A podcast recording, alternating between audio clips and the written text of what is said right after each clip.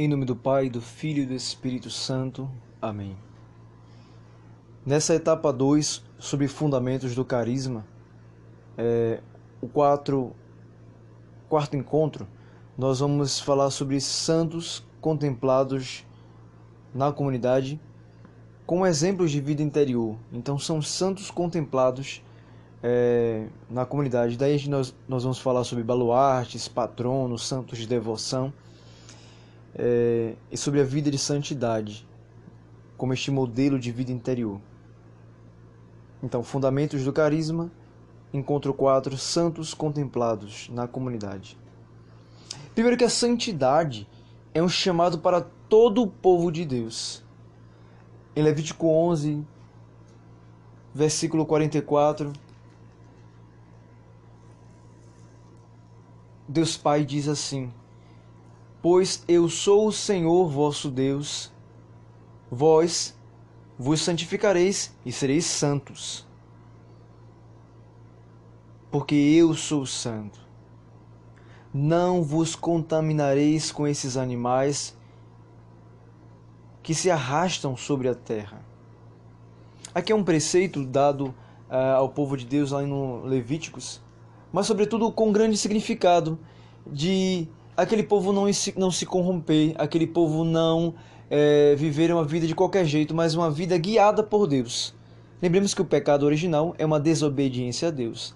A santidade de vida é um, uma, uma graça que nos faz readentrar é, na vida de Deus.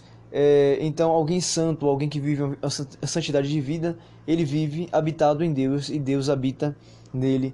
Então, por isso vos santificareis, diz o Senhor Deus porque eu sou santo. Esse é o desejo de Deus. Também em Levítico, no capítulo 19, versículo 2, diz assim: é, Deus ao, a, ao povo por meio de Moisés: Dirás a toda a assembleia, ou seja, a toda a assembleia, a todo o povo de Israel, o seguinte, e essas são as palavras que Deus é, proclama por meio de Moisés: Sede santos, porque eu, o Senhor vosso Deus, sou santo. Sede santos, porque eu, o Senhor vosso Deus, sou santo. Então ninguém é santo por si só. Ninguém é santo pela sua própria força, pela sua, pelas suas próprias virtudes. Mas o santo é alguém que participa da santidade de Deus, ou seja, alguém que adentra pela graça da sua vida ofertada a Deus, ele adentra na vida de Deus. Só que esta vida, é, quando nós falamos de santidade, esta vida em Deus, não é reservada aos santos é, que nós na igreja conhecemos como os homens e mulheres que por sua vida, por sua obra, foram canonizados. Sim, estes santos canonizados são exemplos para toda igreja, para todo o povo de Deus, para é, serem dignos de imitação. Mas a santidade, por graça, ela é reservada a todo o povo, direis a toda a assembleia, direis a todo o povo. Deus quer que sejamos santos, porque Ele é santo. Santos por causa de Deus, santos em Deus, santos é, por meio da santidade de Deus. Então, essa santidade que é reservada a todo o povo é agora a graça oferecida a Deus é, pedida por Deus ao seu povo para ser livre, ser livre da, condi da, da condição de pecado que nós é, todos nós temos por causa do pecado original. Então, santidade é este readentrar na vida de Deus, mas é um chamado para todo o povo. Nosso Senhor Jesus na cruz, ele destruindo o império do pecado por sua morte e ressurreição, então por sua redenção. Mas antes disso, por sua encarnação no Verbo, no seio virginal e imaculado da, da Virgem Maria Santíssima, Nosso Senhor, por sua encarnação, paixão, morte e ressurreição, ele reabre para a igreja, para o seu povo, a vida de santidade. Por isso que Pedro, na sua epístola, no, na primeira epístola de São Pedro, no capítulo 1, versículos de 15 a 16, depois o versículo 18c ao 21, é, São Pedro faz uma grande exortação à santidade, ele faz uma, um grande ensino do que, do que seria a santidade de Deus conquistada e é, reinaugurada na igreja é, e oferecida por nosso Senhor Jesus Cristo. São Pedro diz assim: a exemplo da santidade daquele que vos chamou, ou seja, da santidade de Cristo, sede também vós santos em todas as vossas ações.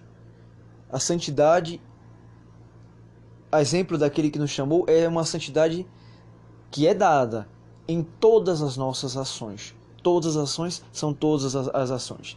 Não somente nas orações, não somente nas, na vida missionária, mas do meu levantar, do meu caminhar, no meu falar, no meu agir, em todas as minhas ações, eu sou convidado, nós somos convidados, o povo de Deus é convidado, é chamado a uma santidade de vida, pois está escrito. Aí São Pedro faz a citação de Levítico, um desejo de, de Deus desde o Antigo Testamento. Sede santos porque eu sou santo, ele cita aqui Levítico 11, versículo 44 se. É, então, isso é, é o, o, o, versículos 15 e 16. Pulando para o 18, ali já no finalzinho do versículo, é, vai dizer assim: é, Mas pelo sangue precioso de Cristo, o Cordeiro Imaculado, versículo 19, e sem defeito algum, aquele que foi predestinado antes da criação do mundo e que nos últimos tempos foi manifestado por amor de vós. Por ele tendes fé em Deus, que o ressuscitou dos mortos e o glorificou, a fim de que vossa fé e a vossa esperança se fixem em Deus. Então, este Cristo que nos purificou pelo seu preciosíssimo sangue como Cordeiro Imaculado sem defeitos, ou seja, todo santo, que nos foi predestinado, nos que nos foi oferecido pelo Pai desde antes da, da criação do mundo. Cristo já é o nosso Salvador, Cristo já é o nosso Senhor. Cristo já é o Filho de Deus, o modelo de cada um de nós, de todo ser humano. Como vítima de expiação dos nossos pecados, Ele mesmo nos faz ter Fé em Deus por sua ressurreição. Por isso somos igreja. Mas a, a fim de que, que essa nossa fé e esperança se, se fixem em Deus. Deus é santo. Então Cristo me faz ter fé por sua ressurreição, para que a minha fé e a minha esperança elas se lancem, se fixem, sejam firmadas em Deus, que eu fui criado por amor de um Deus amor, que eu fui criado para a santidade de um Deus que é santo. E se pelo pecado original eu e você, toda a humanidade, está sujeita à, à, à morte eterna, pelo mesmo Cristo Senhor nosso que nos deu a vida, nos libertou da, da, da, da consequência maior do pecado que é a morte, para que por sua vida nós vivamos de novo, pelo seu sangue precioso, de Cordeiro Imaculado e sem defeito, por sua vida nós possamos ofertar a nossa vida a Deus numa vida nova, numa vida de santidade. Então todos nós somos convidados a esta vida, esta graça da santidade que os, os santos compreenderam bem. Foi compreendendo esta graça que Deus nos dá, de um Deus que me fez por amor de um Deus que me perdoou por amor e que deu seu filho para que por seu amor ele me, ele me resgatasse do pecado e me desse uma vida nova. E por essa vida de nova reabre em mim é, eu posso dizer é uma palavra possibilidade mas a palavra possibilidade ainda é muito pequena. Mas para ficar melhor compreendido sim me deu a possibilidade a graça de viver de novo unido a Deus, ou seja, na vida de Deus, na vida de santidade é por este Cristo que eu é, volto, retomo a santidade original que Deus me, de, me deseja dar, porque Ele é santo e Ele quer que nós sejamos santos. Os santos entenderam isso. Nós, é, a cada dia que vamos compreendendo isso em nossa vida, mais santos nos tornamos. Não por nossa própria força, mas pela graça de Deus. Toda vida cristã é marcada pela santidade. O, o nosso grande desejo é alcançar o amor excelso a Deus, o amor mais altíssimo, mais elevado a Deus. E também toda vida cristã marcada pela santidade, ela é expressada pelo amor oblativo ao próximo. Então, o amor excelso a Deus e o amor oblativo ao próximo, que é sempre semelhante ao amor pessoal. Porque nos revestimos de Cristo.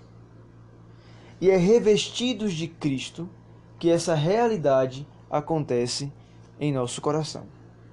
Amarás o Senhor teu Deus de todo o teu coração, de toda a tua alma, de todas as tuas forças, de todo o teu pensamento e ao teu próximo como a ti mesmo. É, essa é a resposta que um, um mestre da lei ele diz para Jesus, um doutor da lei ele diz para Jesus. E a resposta de Jesus é, a partir desta afirmação do doutor da lei é muito bonita e é para cada um de nós também. Respondestes bem, faze isto e viverás. A santidade do amor excelso a Deus, a santidade que é conquistada pelo amor oblativo ao próximo, que é muito semelhante ao amor pessoal, e assim tem que ser, e assim é santo. É, a Deus sobre todas as coisas, ao próximo como a nós mesmos, amar a Deus com todas as forças, pensamentos, com toda a alma e todo o coração. É um grande selo da santidade em nossa vida.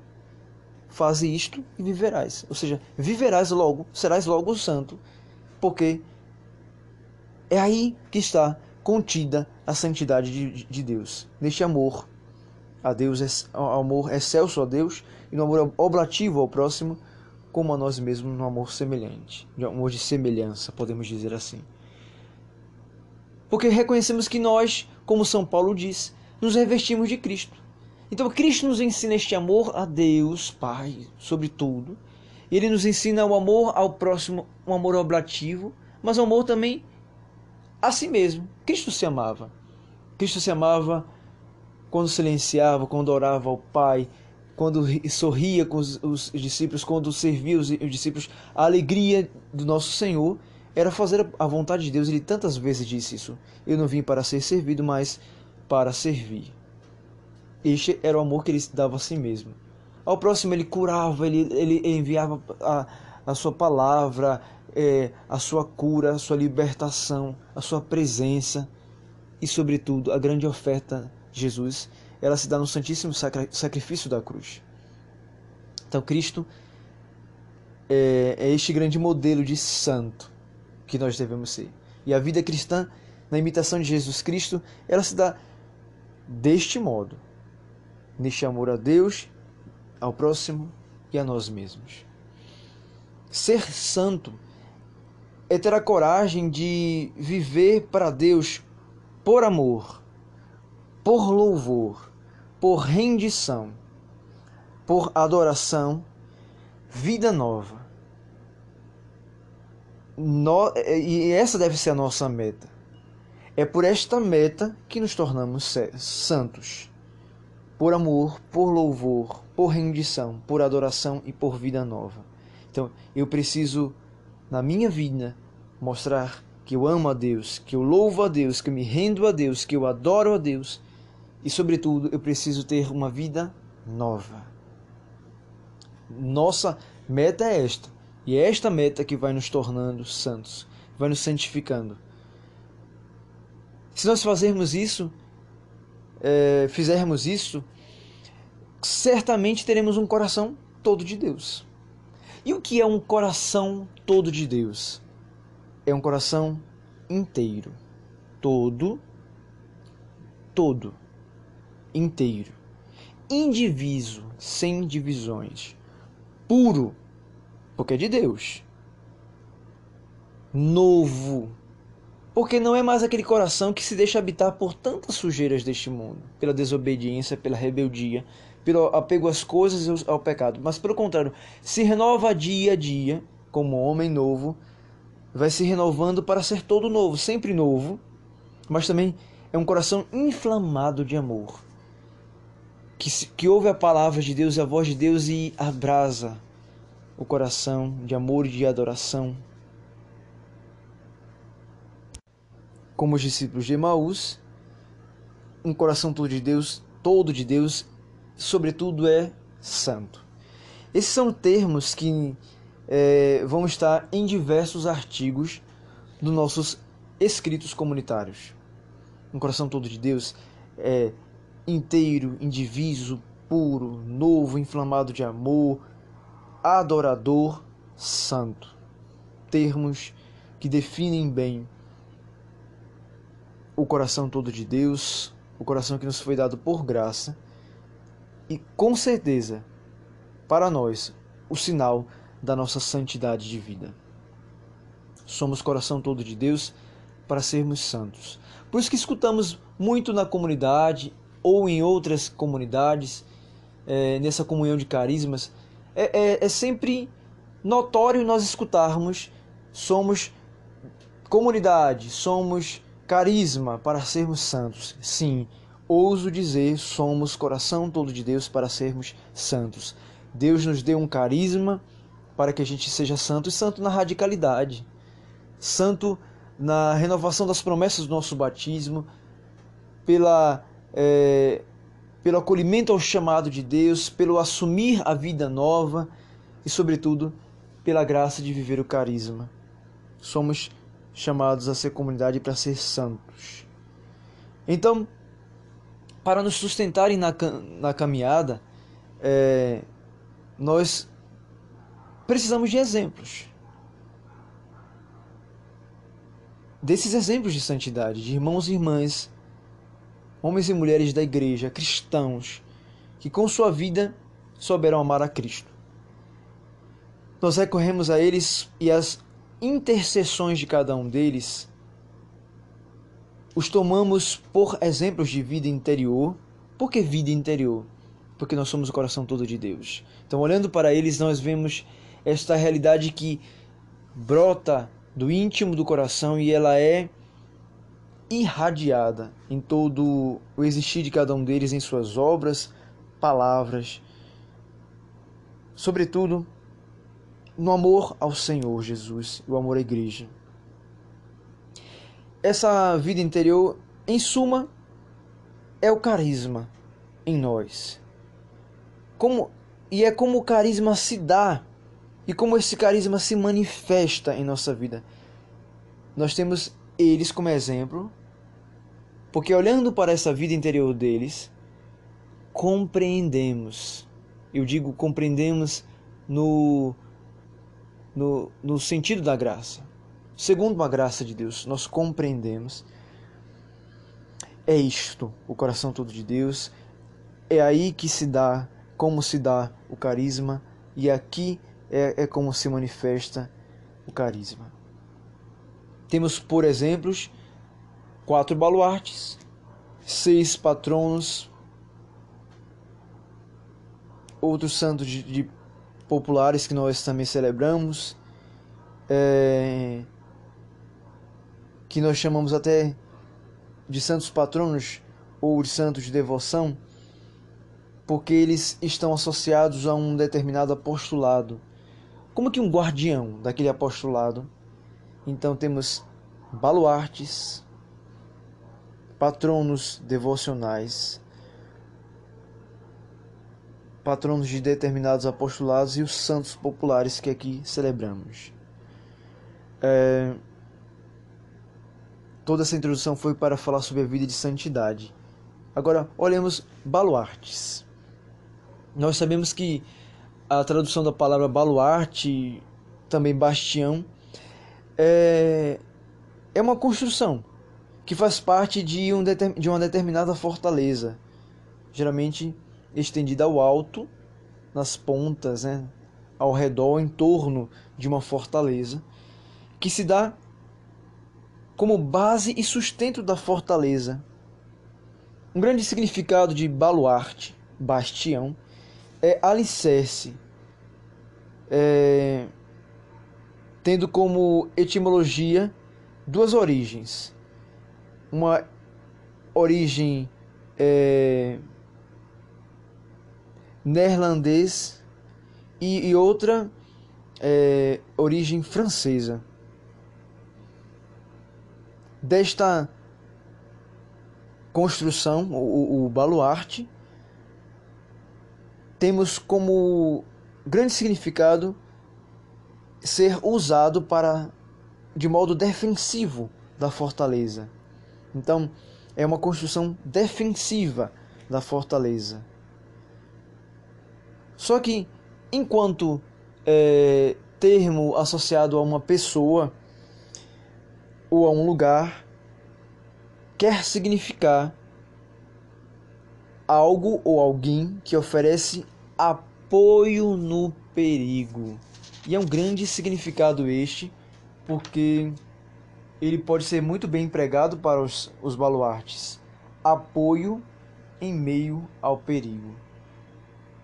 Nós recorremos aos santos todos da igreja, mas sobretudo os baluartes, os patronos, os santos de devoção, porque eles nos sustentam na caminhada de Deus, então nos ajudam como fortalezas. A fortaleza é Cristo.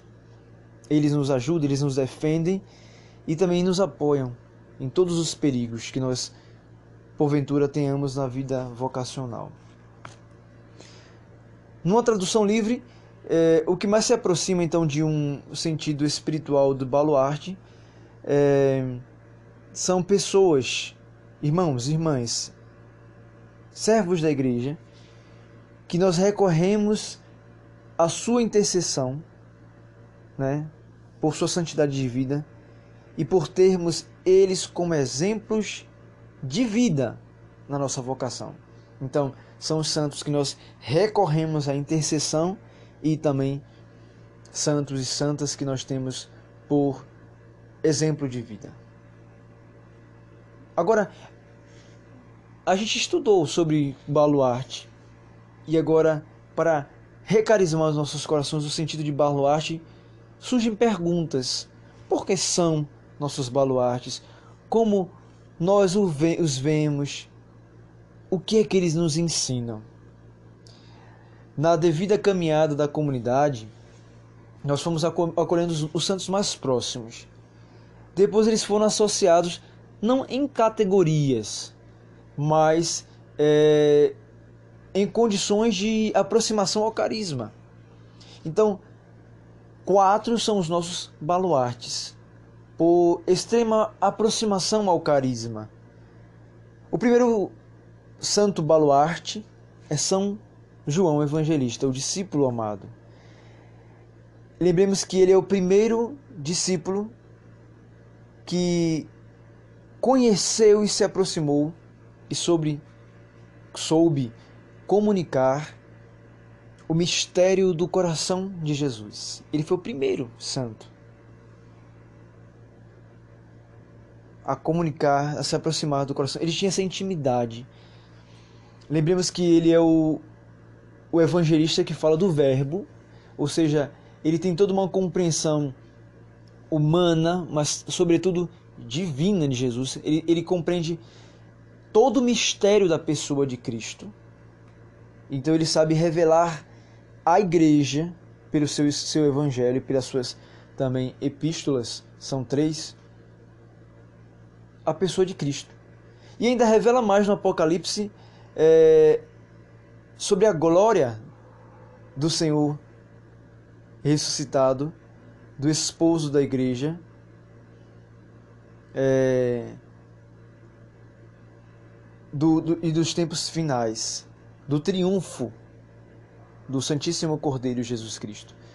São João Evangelista ele tem toda esta ciência, essa experiência, porque conheceu, se aproximou e comunicou o mistério do coração de Jesus. Em Mateus 4, versículo 21, nós vamos ver a narração é, do chamado de, de João Evangelista. É, nosso Senhor se aproxima, né, de Pedro e André, os irmãos que também se tornaram apóstolos, chama eles para serem pescadores de homens e diz que passando adiante, né, Mateus 4, versículo 21, Jesus viu outros dois irmãos, Tiago, filho de Zebedeu, e seu irmão João, João Evangelista, que estavam com seu pai Zebedeu consertando as redes. Chamou-os, chamou-os, e eles abandonaram a barca e seu pai e o seguiram. Esse foi o chamado de João Evangelista. Estavam ali trabalhando nas redes do seu pai, consertando as redes, olhados por Cristo, desejados por Cristo. Desejou, desejou também ele e o irmão o Cristo que o chamava, que os chamava. Na mesma hora abandonaram tudo e seguiram Jesus. Esse foi o chamado de São João Evangelista. Deixou tudo para ser todo de Deus. Que grande coragem! Porque ele se encontrou com Cristo.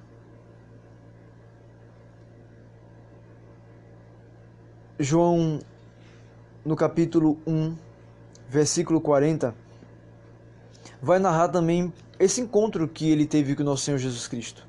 Aqui conta o chamado. João 4, oh, João 1, versículo 40, diz assim: André e Simão Pedro, André, irmão de Simão Pedro, era um dos dois que tinham ouvido João Batista e que eu tinha seguido. Foi então logo à procura de seu irmão e disse: Achamos o Messias.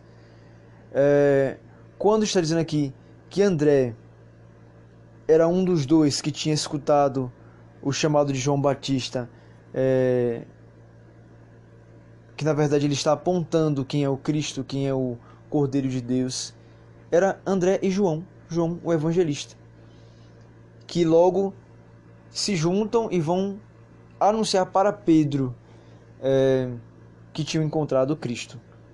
Então ele já é um anunciador né, de Cristo.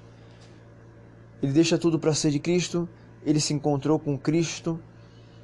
É, quem quiser ler até um, um versículo 35 em diante, até compreender melhor essa, este encontro de João Batista com João Evangelista e este encontro de João Evangelista, de André e de Pedro com Nosso Senhor e a experiência que eles tiveram. Caminhou com ele, porque foi escolhido. Mateus 3,17 vai lá, um dos nomes, é, dentre 12, dentre 12 nomes, um dos 12 apóstolos escolhidos é João. Mateus Mar Marcos, perdão. Marcos 3:17 vai narrar isso. Ele reconhecia-se amado pelo Senhor.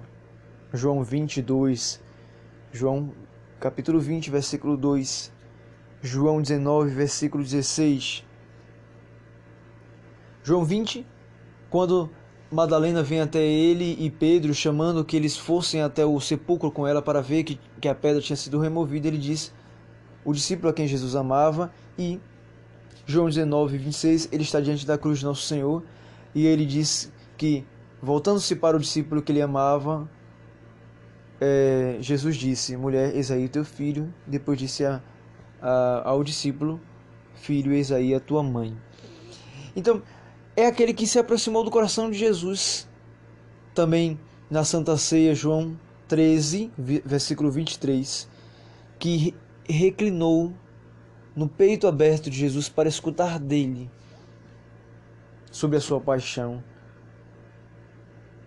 que agora havia sido anunciada pela traição de um deles.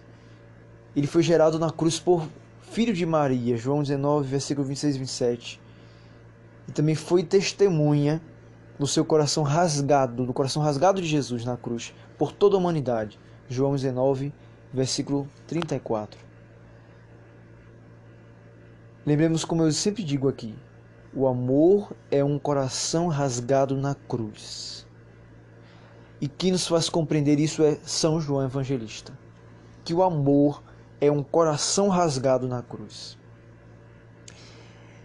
A experiência na fé dele com a ressurreição, ele entra, é, João, versículo, capítulo 20, versículo 6 a 10, diz que ele chega correndo, não entra. Quem entra primeiro no sepulcro é Pedro, mas narra o próprio evangelho de João Evangelista que quando ele viu o sudário que estivera sobre a cabeça de Jesus, é, que ele que ele que tinha chegado primeiro, ele entra e, e a, no sepulcro, a experiência dele é logo ver e crer. É assim mesmo que está no Evangelho: viu e creu. Mas assim, eles ainda estão embaraçados, diz que aí o, próprio Evangelho, então, se foi escrito por ele, ele sabe o que ele está dizendo aqui, né? Ainda não tinham entendido as Sagradas Escrituras sobre que Jesus havia de ressuscitar. E o versículo 10 diz que eles voltaram para suas casas. Lembremos que é, na cruz, quando ele recebe por meio de Jesus Nossa Senhora como a sua mãe, ele a leva para sua casa. Outras traduções vão dizer que ele tomou-a como sendo sua. Então, João, quando volta-se para sua casa aqui, ele volta para a casa de Maria, para a casa da mãe, é, para ser cuidado por ela. Então, ele tem um, um, todo, toda uma experiência que nós também temos de filhos, de cuidados por Nossa Senhora, de uma grande intimidade com Jesus, também uma intimidade de fé, por mais que ele ainda não entenda nada, que ele ainda esteja embaraçado nos acontecimentos. Então, podemos definir por totalidade que João o Evangelista é este grande discípulo da intimidade do coração de Jesus. Ele também rezava a hora nona, a hora nona é às 15 horas, a hora da misericórdia para nós hoje. É, eu atesto isso aqui para nós no capítulo 3 de Atos dos Apóstolos 3, Versículo 1: Ele e Pedro subiam ao templo para rezar a hora, a hora nona, a hora da misericórdia, hoje para nós. Ore, as grandes devoções de São João Evangelista, como elas se é, aproximam das nossas devoções. E recebe também as conclusivas revelações de Jesus glorioso, a partir do capítulo 1, Apocalipse 1, versículo 1 e 2. Ele vai ser é, vai atestar que ele está recebendo as revelações de Cristo Jesus. Porque na verdade é a própria voz de Jesus falando por meio é, de João Evangelista. E também é, ele e São Paulo são aqueles que demonstram né, nas Sagradas Escrituras, no Novo Testamento, sobre a, a volta de nosso Senhor Jesus e a sede que tem nos corações esponsais, nos corações mais apaixonados. Ele no Apocalipse 22, versículo 20, é, exprime essa sede, expressa essa sede da volta de nosso Senhor, desse desejo de chamar, clamar o Senhor, dizendo assim: aquele que atesta essas coisas diz: sim, eu venho depressa. Isso aqui é a voz de Jesus por meio de João Evangelista. E agora dizemos ousadamente que é a voz do próprio evangelista. Amém. E também da igreja. Vem, Senhor Jesus. É a mesma oração que a igreja primitiva rezava e São Paulo ele também relata em um dos seus livros, no, né, no livro de 1 Coríntios, capítulo 16, versículo 23. Era uma ejaculatória, uma oração curta da igreja primitiva e que também ela é a grande expressão de um coração apaixonado, de um coração esponsal, esposo de Cristo. São Paulo diz assim: se alguém não amar o Senhor, seja maldito. Se alguém não amar o Senhor, ou seja, Isso ele está afirmando porque ele ama profundamente o Senhor. E ele termina esta mesma citação dizendo a oração da igreja, é, Maranata. Né? Maranata, vem Senhor Jesus. Ou então Maranatá, é, vem, o Senhor Jesus vem. Então, por estes grandes exemplos, a gente olha para São João Evangelista e a gente diz assim, ó, este é o coração todo de Deus. É assim que eu quero ser, é assim que eu preciso ser. Então temos um profundo a profunda paixão pelo Evangelho de João, por suas passagens, principalmente João 19, João 20. Isso é ecoado na nossa vida comunitária. As epístolas de São Evangelista são expressão de amor a Cristo, então elas são por nós estudadas, imitadas. O Apocalipse a gente não vê com perturbação, pelo contrário, a gente vê como este desejo de João Evangelista que se cumpra as, as, as Escrituras Sagradas e o amado esposo restabeleça na igreja o seu reino. Então, São João Evangelista é este sinal de um coração que conheceu, se aproximou e comunicou o mistério do coração de Jesus. Ele foi o primeiro. Grandes, grandes santos tiveram devoção ao Sagrado Coração de Jesus, mas o primeiro santo, ousadamente nós dizemos, é, que revela o coração de Jesus para a igreja, para todo o povo de Deus, é São João Evangelista. Então, aquele que conhece o coração de Jesus só pode também ser um coração todo de Deus, só pode ser assim também um coração esposo de Cristo. Um coração todo rendido à vontade de Deus, por meio da vida de Cristo. A segunda, o segundo baluarte da gente é a Santa Maria Madalena. Ela é a primeira discípula mulher reconhecida é, não biblicamente, mas a igreja ousadamente reconhece ela como a primeira discípula. Nós sabemos que a primeira grande discípula é Nossa Senhora, assim, e vieram depois todos os apóstolos.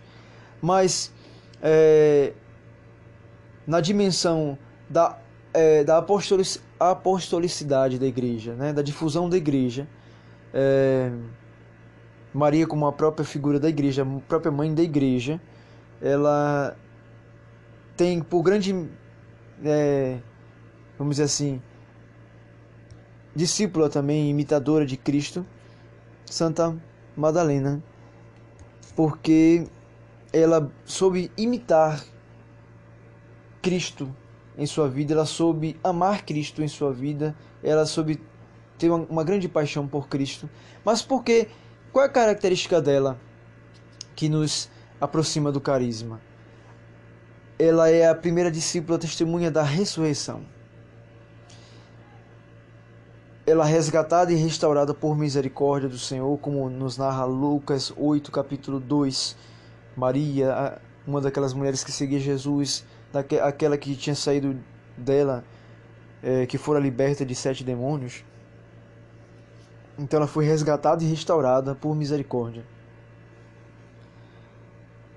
E isso tudo porque, arrependida dos seus pecados, ela demonstrou amor ao Senhor. Ela amou muito o Senhor.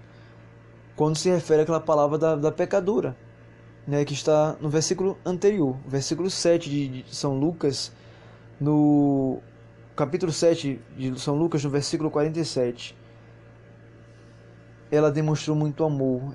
Aquela mulher que entra, que rompe a barreira da é, da moral judaica, dos, das leis, dos preceitos, das ideologias sobre os outros, da de uma falsa ideia, de uma ideia errônea do que é pecado, do que nos suja. Aquela mulher rompe tudo isso e vai buscar a sua dignidade aos pés de Jesus, chorando suas, com suas lágrimas, enxugando com seus cabelos, beijando-o com todo o seu amor, ungindo com o seu, o seu louvor, com sua vida o melhor que ela tinha para ofertar do seu nada.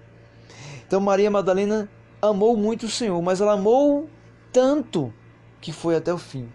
João 19, 25, junto à cruz de Cristo estavam Maria de pé, sua mãe Maria Santíssima, Maria de Cleófas e Maria Madalena. E junto de Maria estava João, Então Maria Madalena também estava ali diante da cruz. Ela é uma das três Marias que estão à frente.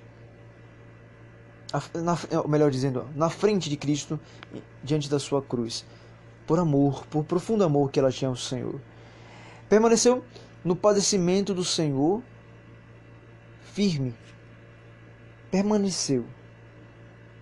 João 20, versículo 11 vai dizer assim: Entretanto, Maria permaneceu ali diante do sepulcro, chorando. Chorando, mas permaneceu. Ela padeceu com ele, chorou a sua perda. Olha que é grande amor. Olha que, que grande demonstração de amor por nosso Senhor. Amor até o fim. Lembremos que quem perseverar até o fim será salvo. Então ela reconheceu isso na vida dela. Ela reconheceu, ela é sinal deste deste prenúncio de Cristo, desse ensino de Cristo para a igreja, para o seu povo. Aquele que persevera até o fim será salvo. Ela permanece é, no padecimento do Senhor e por isso ela recebe a graça de ser a primeira a vê-lo ressuscitado. E não retendo essa experiência sobre si, ela é capaz de comunicar a todo o povo, a toda a igreja, que ela tinha visto o Senhor. Isto é narrado em João, capítulo 20, versículo 19, 18. João 20, 18. Lembremos que o que ela foi fazer lá? Por que ela teve essa experiência? São Marcos, no capítulo 16, versículos de 9 a 11, vai dizer que as piedosas mulheres, entre elas lideradas né, é, por Maria Madalena, elas foram é, prestar sua piedade a Cristo, o seu louvor a Cristo, o, a sua compaixão é, pelo padecimento dele. Logo pela manhã, bem cedo, ainda o, o sol nem tinha despontado, assim vai narrando é, esta passagem de Marcos 16, de 9 a 11. É, que era o primeiro dia da semana, foi Maria Madalena. Ela viu que, o, que a pedra do sepulcro estava rolada, já tinha sido rolada, né? Ela simplesmente, é, tendo visto isso, foi anunciar aos outros que não quiseram nem acreditar nela. Mas ela foi a primeira, né? Segundo São João Evangelista, a ver o Senhor, a primeira a comunicar que o Senhor tinha visto. Então ele aparece a ela e depois aparece a comunidade lá no cenáculo. Então, a primeira a ter essa experiência de vê-lo ressuscitado por esse grande amor. Olha como nós precisamos manter o nosso amor a Jesus. Ele se manifesta à comunidade, mas um coração todo de Deus recebe a experiência de vê-lo e vai comunicar aos outros. Na derradeira hora, o Senhor vai se manifestar à comunidade, mas o Senhor quer falar ao coração que é todo dele, ao coração que apaixonadamente permanece junto a Ele. Então, ela para nós é esse exemplo de coração resgatado e de coração apaixonado, que não perde por nada neste mundo é, a, a gratidão de ser resgatada pelo Senhor e de por reconhecer tamanho amor que Ele teve por ela, retribuído por um amor apaixonado. Então, este é o coração todo de Deus é um coração resgatado e apaixonado. Outro baluarte nosso, ainda bíblico, é São Paulo. Lembremos que ele se diz que é o apóstolo escolhido por misericórdia. Era um judeu é, bem religioso, por ordem é, judaica pertencente ao grupo dos fariseus. Então ele, ele era bem religioso, bem rígido, bem metódico, mas ele encontra sua vida escondida no Senhor. Como ele mesmo narra em Colossenses 3, versículo 3, é, estás mortos e a vossa vida está escondida em Cristo. Ele percebe nessa passagem, ele falando aos Colossenses, a experiência que ele também teve antes. O tempo todo ele estava morto numa religião, numa ideia, numa lei até que ele encontrou a verdadeira vida, Cristo. E aí logo ele teve uma experiência de conversão. Por isso é narrado tantas vezes a conversão de São Paulo. Que tem um grande sentido. Ele, por essa conversão, recebe uma vida nova, um novo nascimento. Isso é narrado em Atos dos Apóstolos 9, de 5 a 7, ou então o, o capítulo inteiro, mas sobretudo nessa parte, 5 a 7. É, a conversão de São Paulo é um novo nascimento. Ali é gerado não um homem mais bruto, um homem violento, legalista, mas um homem que estava morto, que agora revive em Cristo por uma vida nova de um homem doce, profundo e apaixonado por Jesus Cristo. É por isso que São Paulo recebe um novo nome. Sim, é, ele, ele se chamava Saulo, e depois agora ele, ele começa a, passa a se chamar é, Paulo. Então nós conhecemos ele por Paulo. Mas também isso aqui é porque ele tinha uma dupla cidadania. Ele era, ele era é, filho de judia com romano. Então ele tinha é, o nome Saulo e Paulo ao mesmo tempo. Mas podemos tirar disso também uma, um sinal. Que por graça, Saulo significa, significava, significa aquele que foi desejado, pedido em oração. Ele foi desejado, pedido em oração. Talvez sua mãe deu, deu este nome por esse, esse grande significado. Mas Paulo significa pequeno, de baixa estatura. Realmente nós podemos assim dizer que ele teve que aprender com as humilhações, fraquezas, penúrias, açoites, é, chagas, destratos, cárceres, correntes. Ele, ele realmente recebeu correntes. Ele se tornou escravo por amor a Cristo, prisioneiro, como ele falava, prisioneiro de Cristo.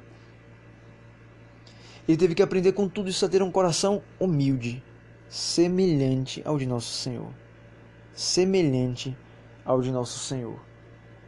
É, então, aquele homem que era é, prepotente tornou-se um homem humilde, por isso pequeno. Então, tem um grande significado de Saulo para Paulo. É, podemos até narrar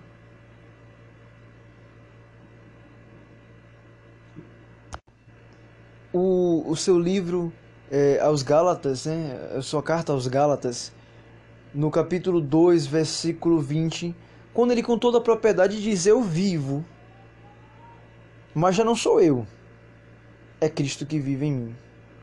A minha vida presente na carne, eu vivo, na fé, no Filho de Deus que me amou e se entregou por mim. Vocês estão me vendo aqui, na minha carne. Mas eu estou vivendo mas já não sou eu mesmo que, que vivo. É Cristo que vive em mim. E aí a, a narração final, né? Porque minha fé está no, no, no Filho do Deus vivo, no Filho de Deus que me amou e se entregou por mim. Então toda a minha vida eu vivo por causa deste amor, deste Cristo. E ainda em Gálatas 6, é, versículo 17, por tamanha aproximação com Nosso Senhor, ele diz: de hora em diante ninguém me moleste, porque eu trago em meu corpo as marcas de Jesus. Ele fora tantas vezes chagado por açoites, por sofrimentos, que é, acabou é, trazendo os traços da paixão de Cristo no seu corpo, as marcas de Cristo em sua, seu corpo. Viveu um evangelho encarnado é, na santidade, mas ao mesmo tempo é, provado na carne mesmo, marcado na carne mesmo, é, não poeticamente falando, não é, é, de modo figurado, mas de modo real, na carne mesmo marcado. Um coração como o desse apóstolo, como deste santo, é, aproxima-se muito bem do coração transpassado de Jesus na cruz. São Paulo é para nós também esse exemplo de um coração todo de Deus, todo rendido a Jesus Cristo. E o nosso quarto, quarto, quarta baluarte é Santa Faustina. Santa Faustina era uma religiosa, né? É, da congregação de Nossa Senhora, é, é, das irmãs filhas de Nossa Senhora da, da Misericórdia, é, tinha por, Helena, nome Helena Kowalska e recebeu seu onomástico de é, Irmã Maria Faustina do Santíssimo Sacramento. Olha quantas coisas, quantos elementos de Santa Faustina estão inseridos também na vida da comunidade. Então, esta religiosa é, da Polônia viveu o que em sua vida? Sofrimentos, grandes sofrimentos, tribulações, humilhações, desde a sua infância, onde também desde a sua infância ela tinha os primeiros relatos, reflexos é, de uma experiência mística que ela foi ter na sua totalidade, já enquanto religiosa.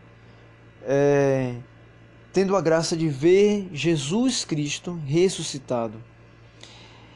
Ele comunicou a ela um mistério do, da sua misericórdia e ela, por ele, foi chamada, tornou-se então a secretária da misericórdia. Uma vez que ela, como confidente dele, é, para a igreja, teve a graça de conhecer os mistérios preciosos a respeito de Nosso Senhor. Como ela acabava vendo Nosso Senhor é, ressuscitado, porque era Nosso Senhor todo envolvido de glória, mas apresentando-se como se apresentou aos seus discípulos com as suas chagas, sobretudo do seu coração. É, irradiando, né, sangue e água, raios de misericórdia e de redenção de sangue e água por meio do seu coração transpassado. É, Santa Faustina então tem para nós esse sentido é, de comunicar-nos a misericórdia do Senhor, do Senhor ressuscitado. Quando eu olho para Santa Faustina e também uma das experiências dela é, que ela via Nosso Senhor todo chagado e ela perguntava ao Senhor é, o que ela poderia fazer por ele, né? Aquela visão para ela foi uma, uma visão de, de muita dor, de muito de muita piedade. Ela se sentia convidada então a consolar o coração de Jesus. Eu me lembro que eu também tive uma experiência juntamente com N. No início da comunidade, quando nós rezávamos quase todos os dias à tarde, a partir da, das experiências da misericórdia, um dia, logo ao fim do texto da misericórdia, nós rezávamos outros, outros momentos, líamos a palavra. Eu lembro que a gente ficou em profundo silêncio, tivemos a visão de Nosso Senhor todo chagado, ensanguentado. Só que ele estava não na cruz, mas sentado ao chão, é, como que um mendigo pedindo, como um pedinte. E o pedido de Nosso Senhor que nós escutávamos de modo comum, é, foi uma mesma experiência que nós tivemos, uma experiência mística. É, Nosso Senhor disse para nós: Cuide de mim. Nesta mesma visão, ele ia se levantando, ia se levantando já todo glorioso. E nós só que assim, a, as suas chagas permaneciam. Isso foi um grande sentido também para nós como resposta lá no início da comunidade. Porque aquela pergunta inicial da comunidade, por que o, o resultado permanece com as chagas, ela ia sendo respondida por meio de visões, por meio eh, das visões, por meio dos sinais que Cristo ia nos dando, como este. No carisma, assim como Santa Faustina, nós somos também chamados a anunciar essa misericórdia de Cristo como a última tábua da salvação. Ela teve uma experiência com Nosso Senhor que não ficou contida para ela. É uma experiência bonita, mística, profunda, escrita no seu diário, mas que deveria ser comunicada ao mundo inteiro. Quando nós tivemos a experiência do, da paixão de Nosso Senhor, com o coração transpassado de Jesus Cristo e quando nós compreendemos o carisma em nós, deste coração de Jesus Cristo em nós, desta fonte do amor de Cristo aberta em nossos corações, nós também, como ela, como São Paulo, como São João Evangelista, como Santa Maria Madalena, tivemos a experiência de perceber que ser coração todo de Deus é experimentar este amor de Cristo transpassado, ressuscitado, todo aberto em sua fonte de amor, do seu coração transpassado, do seu coração sagrado, para todo o povo ser saciado da sua sede de amor, da sua sede de sentido da vida. Isso só pode se dar no mundo inteiro. Isso só pode ser difundido no mundo inteiro por corações todo de Deus. Por corações apaixonados por Jesus e que muitas vezes padecerão sofrimentos, que muitas vezes serão incompreendidos, mas que não podem jamais reter para si mesmos a experiência que tiveram com Nosso Senhor. Por isso, todos esses, esses quatro irmãos chamam assim intimamente mesmo, mesmo irmãos. Estes dois, esses dois homens e duas mulheres, é, São João Evangelista, Santa Maria Madalena, São Paulo e Santa Faustina, são os quatro baluartes por, por profunda aproximação ao mistério do carisma. Porque é, todos os quatro tiveram uma experiência de encontrar e experimentar a mística de ver e anunciar quem? O amado, chagado Jesus, vivo e ressuscitado. Essas características, características que eles tiveram na experiência pessoal da santidade de vida deles, é também a experiência que caracteriza o nosso carisma, que também nos quer santificar. Todos eles tiveram essa experiência de ver Jesus, o amado chegado da cruz, vivo e ressuscitado. Dois homens, duas mulheres. Três personagens bíblicos, um apóstolo, outra uma discípula de Cristo e outro é, discípula testemunha da ressurreição e outro é um apóstolo por misericórdia. Então, São João Evangelista, Santa Maria Madalena e São Paulo. E outra é uma contemporânea nossa religiosa, é, irmã das filhas de Nossa Senhora da Misericórdia, com grande nome onomástico, irmã Maria Faustina do Santíssimo Sacramento, mas escolhida por Jesus Cristo como apóstola da Misericórdia. Pensemos aí, ó. João Evangelista, o discípulo amado, Santa Maria Madalena, alma apaixonada, São Paulo, o amor encarnado de Jesus Cristo, e Santa Faustina, apóstola da misericórdia. Olha, quatro sentidos que nós precisamos aprender, aprofundar e viver em nossa experiência comunitária é, enquanto carisma, coração todo de Deus. Todos possuem um amor apaixonado por Nosso Senhor. O amor, o amor esponsal. O amor de esposos, de esposas, esposas de Cristo. Este amor que se dá inteiro, que se, que se dá todo, todo a Deus. Eu sou todo de Deus. Esse amor que não é uma, uma experiência, não é uma obra, não é uma não é apenas um feito, mas é, é, é expressado por todo um amor que se dá inteiro a nosso Senhor Jesus Cristo. João, discípulo amado, fiel. João 19, 26, ele está diante da cruz ele recebe de Jesus o chamado. João 22, ele é chamado por Maria Madalena para ter a experiência da, do sepulcro. Ele vai até lá ver, fiel. Maria Madalena é um amor apaixonado, oblativo. Em João 20, ela permanece ali, chorando a paixão de Jesus. Em Marcos 16, versículo 1, ela vai até o sepulcro para é, ver, o, ver o seu Senhor, para embalsamar o seu Senhor. Paulo, amor, amor apaixonado em, com anúncio encarnado como ali em Gálatas 2:20, né? Eu já não sou eu, é, é Cristo que vive em mim, ou Colossenses 1:24. E Faustina, a piedade, a oblação, a, a, vida, a vida ofertada às irmãs, o sofrer no silêncio, mas manter firmemente no coração o amor apaixonado por Jesus Cristo. Grandes sinais para nós. Então esses santos baluartes, eles nos inspiram a ser coração todo de Deus gente pode olhar para a vida de São João Evangelista e dizer assim: Eu sou amado porque ele nos faz perceber amados por Deus, por nosso Senhor. Ele nos faz perceber que somos eleitos e assim nos dá inteiros ao Senhor, ao serviço do Senhor, por amor de oferta ao Senhor inteiro. Amor fiel até a cruz para sempre. Porque quando a gente olha para o Apocalipse, a gente percebe que é para sempre, para sempre, para sempre de todo de Deus. Santa Maria Madalena, a gente pode olhar para ela e, e dar-nos inteiros apaixonados.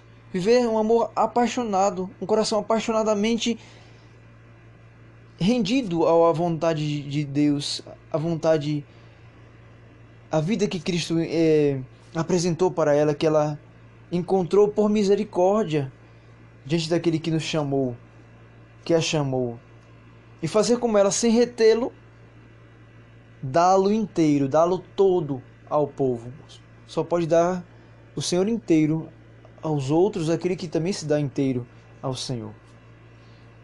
São Paulo nos ensina a viver e anunciar Cristo e a formá-lo nos outros, sobretudo nos pagãos, naqueles que ainda o evangelho ainda nem chegou. Resgatá-los por misericórdia, despertá-los numa vida nova em Cristo Jesus e muitas vezes até se ofertar, ofertar até o corpo, todo ser, todo o coração a Deus, é, ao ponto de ser imolado por amor a Cristo. Lembramos que ele é um mártir. São Santa, Santa Faustina já nos ensina é, a ter esse amor de confiança na misericórdia de Jesus que se dá na perseverança do dia a dia, em meio aos sofrimentos, na piedade, em meio aos, às tribulações. Uma confiança que nos inspira a ser vivido, a, a ser vivida na fé que recebeu. Na fé de confiar no Senhor Jesus. Jesus, eu confio em vós. Jesus, eu entrego tudo a ti tudo vivo, tudo passo por causa de, de comunicar a tua misericórdia. Então, estes são os nossos baluartes.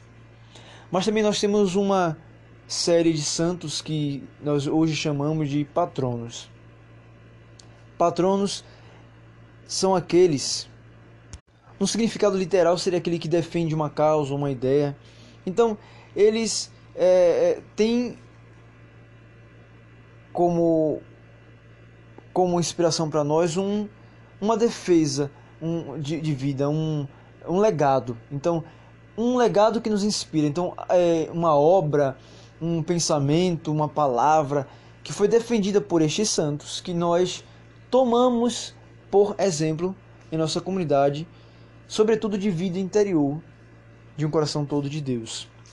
Então, os nossos patronos são esses santos e santas é, que, que defendem uma causa, que nos dão este legado, é, legado que torna-se para nós inspiração para ser imitada por nossa vida consagrada. São patronos contemplados na comunidade, seis irmãos e irmãs no céu. São Francisco de Assis, Santa Teresinha do Menino Jesus, Santa Teresa d'Ávila, são João da Cruz, São Pedro Julião Hermede e Santa Maria Margarida Maria Lacoque. Então são esses santos que é, que são considerados patronos devocionais, porque a devoção a eles, é, ao legado que eles nos dão, é, nos faz observar um, um profundo caminho para a santidade de vida no carisma coração todo de Deus. Os baluartes, eles nos aproximam. A vida deles se aproxima ao mistério do carisma. Os patronos, eles com o seu legado inspiram a comunidade é, por meio de, das suas vidas e obras, palavras, escritos. Sobretudo as devoções a cada um deles, elas estão ligadas a aspectos também do carisma. São Francisco de Assis a gente observa assim: ele abre mão de tudo. Ele deixa uma vida de riqueza podemos até deixar, dizer que ele deixou tudo pelo verdadeiro tudo, com T maiúsculo, Deus. É, então ele já nos ensina a ter um coração de pobre.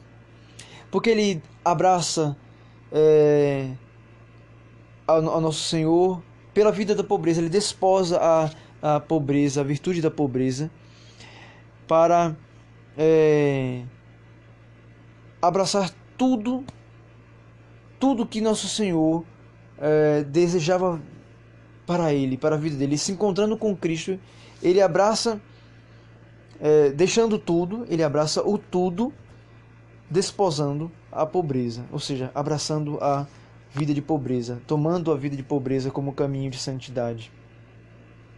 Ele também é para nós um sentido de beleza da igreja, é, que é um aspecto do, da profecia do carisma. Lembramos que ele, numa experiência de, de oração pessoal, ele é chamado a restaurar a igreja e este chamado se dá em, em, em, em Cristo se utilizando de um crucifixo é, que estava na capela que São Francisco estava. Jesus Cristo utiliza-se deste crucifixo para falar, pedir a São Francisco a restauração da igreja restaura a minha igreja, restaura a minha casa. É, e nós sabemos que São Francisco ele tem uma experiência primeira de é, reconstruir capelas né, é, ao seu redor, na, na, região que ele estava, em Assis, sobretudo. É, a primeira que ele inicia esta, esta reforma é a Capela da Porciúncula, Nossa Senhora, Nossa Senhora dos Santíssimos Anjos é... Só que ele vai ao, ao, longo compreendendo que aquela moção que o Senhor deu ao coração dele significava, na, na verdade, restaurar a casa interior dele, a igreja, né? o coração de cada, cada é, fiel cristão católico. É, então é um santo da restauração do coração, da beleza da igreja que, se, que, que realmente está no coração de cada cristão. A beleza da igreja está no coração de cada cristão, né? E deve estar. Porque a beleza da igreja é Cristo. E Cristo é, e, e o, a igreja só é bela se no coração de cada cristão existir Cristo. Então São Francisco ele vive esta realidade de graça por meio é, do seu desposar a, a, a, a virtude da pobreza, abrindo mão de tudo para viver para Deus, inteiramente para Deus. Teresinha do Menino Jesus, ela se consagrou bem jovem. É, e ela tinha esse profundo desejo, a, a família bem religiosa, bem católica, de pais que são santos hoje, é, de mães que são santas ela tem esse profundo desejo de, se consagrar desde a sua juventude e esperava ansiosamente este momento. Mas na sua realidade de vida religi religiosa, ela descobre o seu verdadeiro chamado, que era ser no coração da igreja, assim diz ela, diz uma grande frase dela, ser no coração da igreja o amor porque ela tinha o desejo de fazer tudo, de anunciar Jesus, de ir é, no mundo inteiro e pregar, porque ela era tão apaixonada por Jesus que ela teve que se compreender, compreender, discernir o, o, o seu chamado pessoal dentro da vocação que ela já vivia. E aí ela encontra no Cristo a própria resposta que é o amor. Ela seria no coração da igreja o amor. Que amor é esse? Um amor que é encarnado nas pequenas coisas do dia a dia. Por isso, ela é conhecida como a, a, a santa da pequena via, ou seja, é, das, das atitudes de amor, de cada pequeno gesto.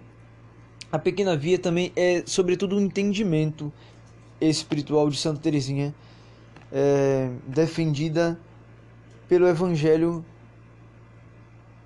dos pequenos, dos pequeninos, revelado aos pequeninos o que propriamente seria a infância espiritual, fazer-se pequeno, fazer-se criança, fazer esse menor, o mais humilde, para servir a todos, para que Deus se revele através da nossa pequenez, da nossa pobreza. Sim. E assim ela demonstra ter um coração, a busca de um coração puro, puro como de criança. E este aqui é um grande sinal do coração todo de Deus, é um coração puro, que vai se purificando, que vai amando os pequenos atos, que vai dia a dia aprendendo a amar a humildade, a pequenez, para que Deus se revele, para que Deus se faça inteiro, que tem desejo de fazer tudo, mas é, que louva a Deus e, e vive é, toda a entrega a Deus, desde as coisas pequenas até as máximas que nós possamos realizar, mas fazendo tudo com muito amor. Então falamos de São Francisco e de Santa Teresinha do Menino Jesus. É, outra patrona aqui na comunidade é Santa Teresa d'Ávila. É, qual aspecto que nós olhamos para Santa Teresa de Ávila ou d'Ávila é, que imitamos enquanto coração todo de Deus? Primeiro que ela é uma mestra de santidade. Ela sabe com seus escritos, palavras, obras, relatos, ela ensina um caminho profundo de santidade, de vida de oração, de vida interior. Ela é uma reformista da igreja, da, da vida na igreja, da vida no Carmelo. Ela é uma religiosa, é, madre, conhecida como mãe, como mestra pelas suas irmãs muito amada, muito séria, muito reta, mas profunda. Ela é sinal de um coração desposado pelo nosso Senhor. Escreve as sete moradas, as, as, as sete vias, é, sete níveis né, para chegar a Deus, ou então conhecido também como castelo interior. Castelo interior, no sentido literal, é, é, é de fato o, a construção de uma vida de intimidade com Deus, de uma vida interior, de uma vida voltada ao coração, intimidade é, da nossa experiência com Deus. Que, claro, vai se é, emanando, vai se irradiando em tudo que nós vivemos, porque realmente deve surgir primeiro do coração, aquilo que nós falamos deve ser vivido primeiro dentro de nós. E ele de fato perfeitamente é vivido. Um coração todo de Deus precisa fazer de si um jardim secreto, já diz os nossos escritos. Precisa fazer de si um jardim secreto. Santa Teresa d'Ávila é esse grande sinal de uma construção que se faz dentro, que vai se tornando imponente e, e bem vi, vista, porque realmente ela não se faz em estruturas externas, mas no coração. São João Evangelista é também outro religioso é, também carmelita, que unido a Teresa torna-se também um grande reformista da vida no Carmelo no segmento masculino. É, apaixonado por Jesus Cristo crucificado, ele oferece suas noites escuras, que é um dos seus escritos, um dos seus legados, os seus ensinos, é, seus sofrimentos, por amor à paixão de Nosso Senhor padecia grandes sofrimentos, foi até aprisionado, mas tudo vivia no jejum, na oração, no aprofundamento da palavra, na vida de oração interior, é, sempre com grande profundidade, com grande tempo para rezar, para meditar. O, o coração todo de Deus precisa viver essa realidade. É, temos esse legado desses santos, Teresa, Dávila, João da Cruz, olhando para eles eles vão ser esse exemplo para nós de, é, de oração. São Francisco e Teresa, esse exemplo de um coração pobre, um coração humilde como de criança. Teresa d'Ávila e São João da Cruz, esse exemplo de vida de oração, de intimidade com Deus.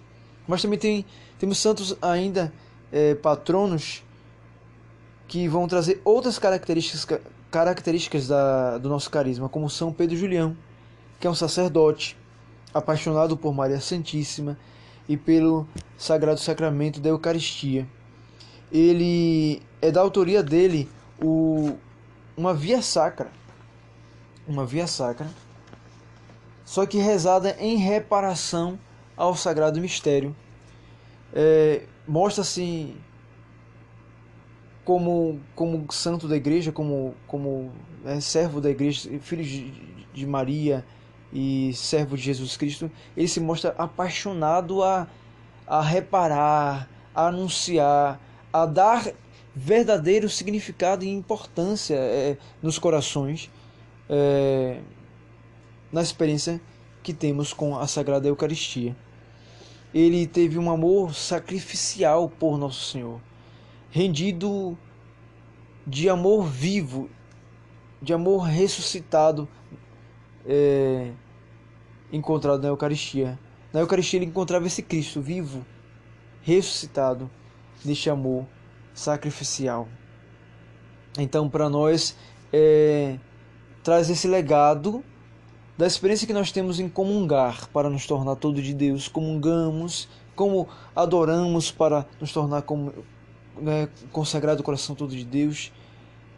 Como é que eu me relaciono com o sagrado mistério de Cristo? São Pedro Julião é este santo aqui na comunidade que tem esse é, este encargo esta graça de como patrono nos ensinar. Outro, outra santa que tem uma fortíssima devoção que nos ensina, que se aproxima com aspectos do carisma, é Santa Maria, Santa Margarida Maria Lacoque.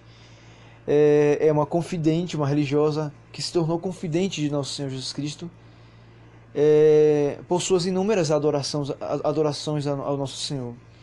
Ela foi adquirindo um amor reparador ao Senhor, é, e tinha dentro de, um, dentro de si um profundo impulso de santidade, ao ponto de fazer um, um certo dia, e daí nasce a, a grande experiência devocional dela. É, ela tem a experiência de fazer uma confissão geral. Ela se prepara durante dias para fazer uma confissão geral dos seus pecados, anota, faz uma lista de todos os seus pecados, reparando cada um deles, indo detalha, detalhosamente em cada um deles o que com certeza atraiu o coração de Jesus Cristo para ela e revelou a ela o seu sagrado amor, o seu sagrado coração. Então, Santa Margarida Maria esta santa que, como patrona, nos ensina, no seu legado de vida, a ter um coração profundamente arrependido, contrito, apaixonado por Jesus Cristo, adorador, que repara os seus pecados e, sobretudo, atrai o coração de Jesus, para que o coração de Jesus se revele ao nosso. Então, esses são nossos patronos, com todo o legado da vida deles. Por isso, nós, é, em cada fase, indicamos, lemos, estudamos, pregamos, é, volta e meia fazemos retiros a, a, inspirados no, em todo o legado da vida desses santos, porque esses santos patronos têm muito a nos ensinar a ser coração todo de Deus. Os baluartes devem ser amados e observados é, por, por, profunda característica do carisma, os patronos pelo seu legado, pelos seus ensinos nos escritos, na vida, nas obras, nas devoções, é, a também ser coração todo de Deus. Né? Então temos quatro baluartes, quatro santos baluartes, seis patronos, é muito santo, mas é, cada um tem aqui seu, seu devido papel na comunidade. Disto também surge outros santos que nós vamos observando junto com a igreja que celebramos né, em todo o canon litúrgico, é, diversos santos, mas aqui vão surgindo também outros santos que a gente tem devoção como que são contemplados por sua história, por, por amor a Jesus, mas eles não são patronos e nem são baluartes, é, como são João Paulo II, é, um santo da nossa igreja recente, ele é um grande sacerdote, primeiramente, um grande jovem sacerdote, um grande bispo jovem, e assim também se torna um, um grande papa, servo da igreja, amigo dos jovens, firme, profundo, simples é, e sorridente. É uma das grandes características que nós temos até na, na, na imagem, né? Nós todos somos contemporâneos né, no carisma e temos a experiência de ver, de, de ouvir, de, de ler, de ver figuras, imagens, vídeos a respeito de São João Paulo II. e ele sempre sorridente. Essas são as características dele.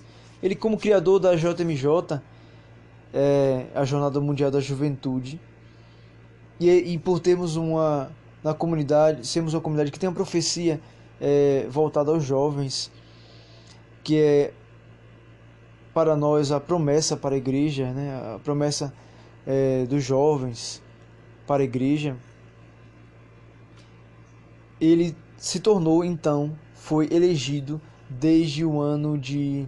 É, ele era como beato e depois como. É, fora escolhido como santo mesmo, patrono do, do, do nossos movimentos de jovem. Sobretudo geração jovem obediente, mas também o amor que nos move e tantos outros movimentos que são, são criados aqui na comunidade voltados a jovens. Nossos jovens são consagrados a São, Paulo, São João Paulo II.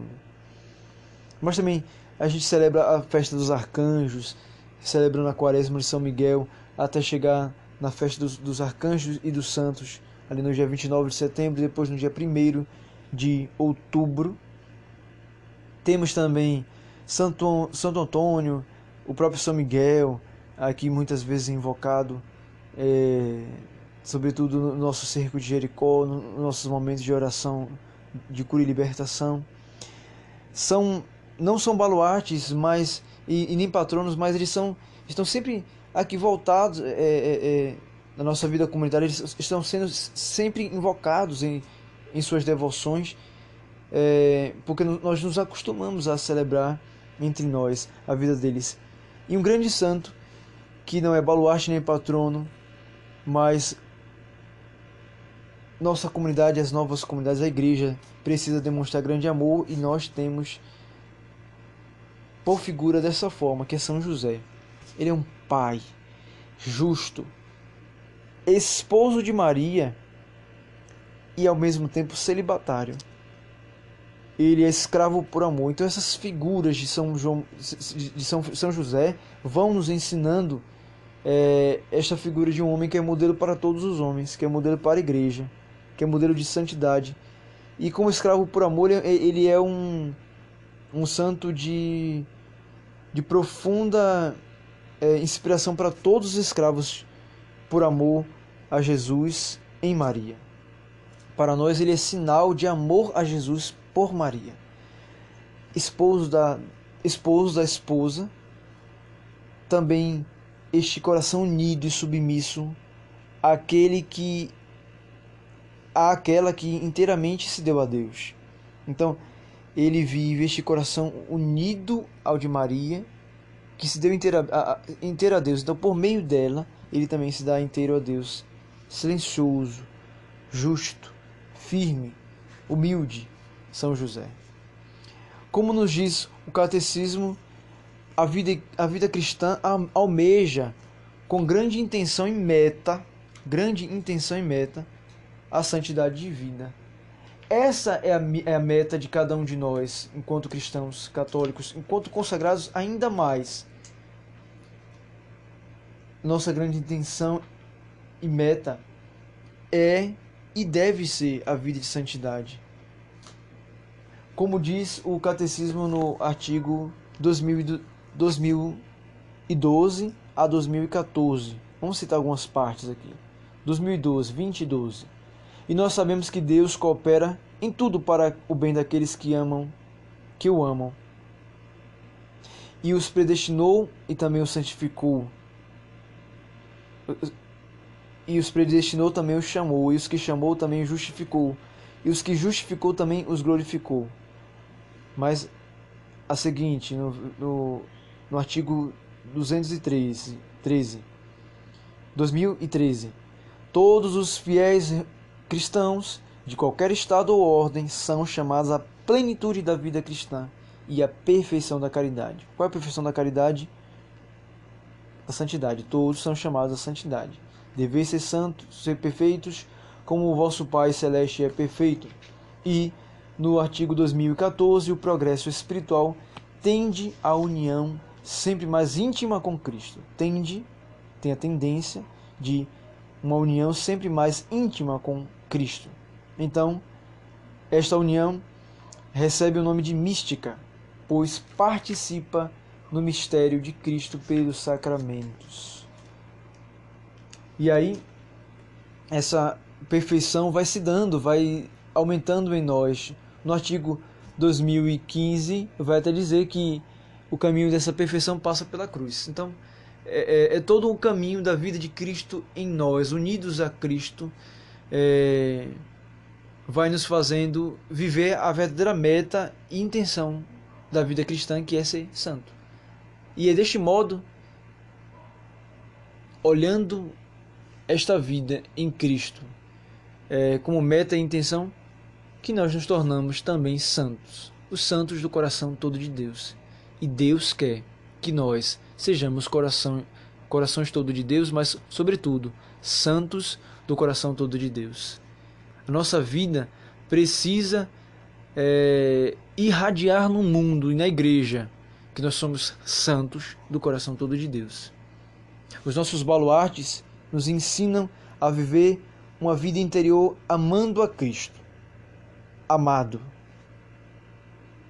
ou seja, em quem Ele é, chagado em Sua paixão, vivo, porque é o Senhor da vida e vence a morte, porque nos criou e nos criou para a eternidade, ressuscitado, vencedor de todo mal, que tem o poder sobre todo o mundo, em que todo joelho se dobra e confessa que Ele é Senhor. Senhor, que nos resgatando o coração, reabre-nos as portas do céu pelo seu coração transpassado. Olhando para os nossos baluartes, é esta vida que nós queremos viver, porque eles olharam e tiveram a experiência com o amado chegado da cruz.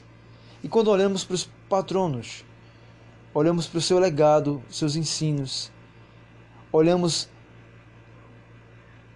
aqueles que viveram o Evangelho na radicalidade, na pobreza, aqueles que tiveram um profundo amor desapegado, aqueles que caminharam por uma via de, de infância espiritual, ou seja, pela humildade, pela pequenez, outro que tiver, tiveram um profundo amor ao Sagrado Coração de Jesus, o amor eucarístico, a vida interior, de interiorização, de contemplação, de silêncio, e outros que suportaram em suas próprias vidas, em sua própria carne, grandes sofrimentos em união e louvor a Cristo. Esses são nossos santos, para que nós também sejamos santos. Santos ou, ou nada, como diz Monsenhor Jonas Abib, né, fundador da comunidade Canção Nova. Deus também quer que sejamos santos do coração todo de Deus. Deus abençoe Paz ao coração. Em meu pensar, em meu sentir, quando eu falar,